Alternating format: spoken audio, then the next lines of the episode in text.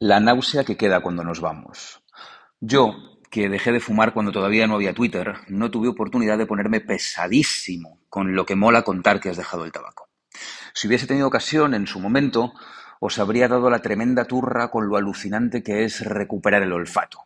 Básicamente, dejar de fumar te vale para ponerte condescendiente con los gilipollas que todavía chupan ceniceros y para olisquearlo todo como un sabueso. Pero yo venía aquí a hablar de otro tema súper popular, la calor. Pasados ciertos grados ya no es el calor y no sé por qué de repente es la calor y ya no nos apetece hablar otra cosa. Al lío. Madrid apesta. Si algo tiene el termómetro es que cuando sube, sublima la realidad. Todo brilla con un fulgor especial. La realidad se vuelve de una nitidez casi insoportable y hay que ajustar el enfoque para aprender tanta belleza. Y esto funciona con más sentidos, sobre todo con otro más. Tu nariz y la mía se vuelven finísimas en verano, y el timing no podría ser peor esta semana porque Madrid es un sumidero pestilente.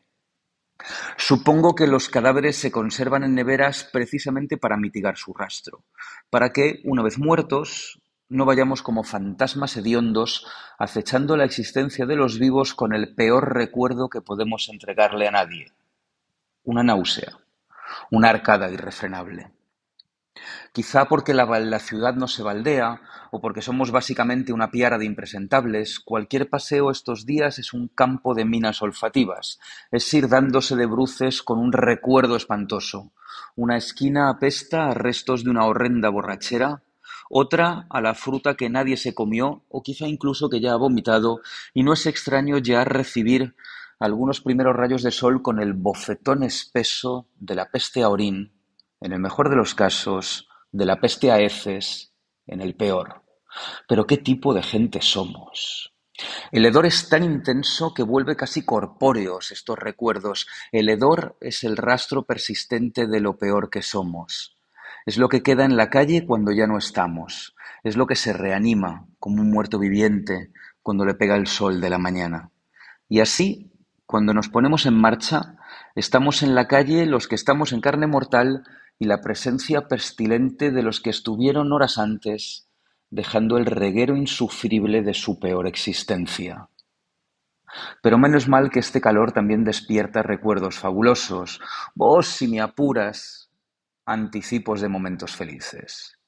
Y al menos dos van hasta arriba de gluten. Suelo pasar por Panic antes de mediodía y recojo mis hogazas a todo correr camino de un zoom, es horas después cuando disfruto del intenso olor a pan que llena el coche.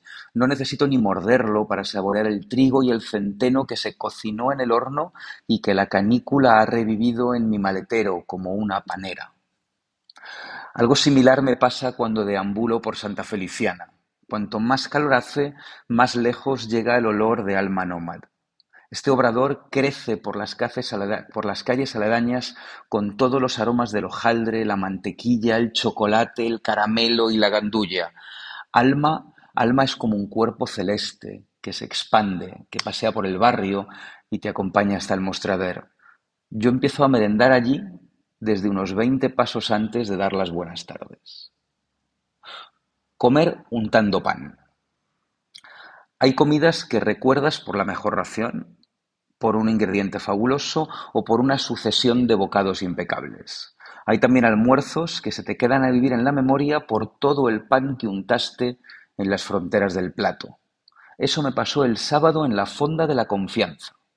En este restaurante cocinan desde el respeto a la tradición gastronómica común, cocinan desde el respeto a lo que sabían nuestras abuelas, y lo hacen mirando al mercado.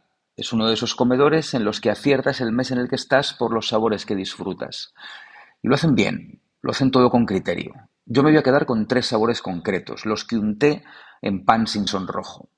El salmorejo en el que se bañaba la lasaña fría de boquerones, la emulsión impecable del escabeche de caballa y, sobre todo, una mahonesa voluptuosa en la que dilapidé mucho pan y que podría haberme comido a cucharadas.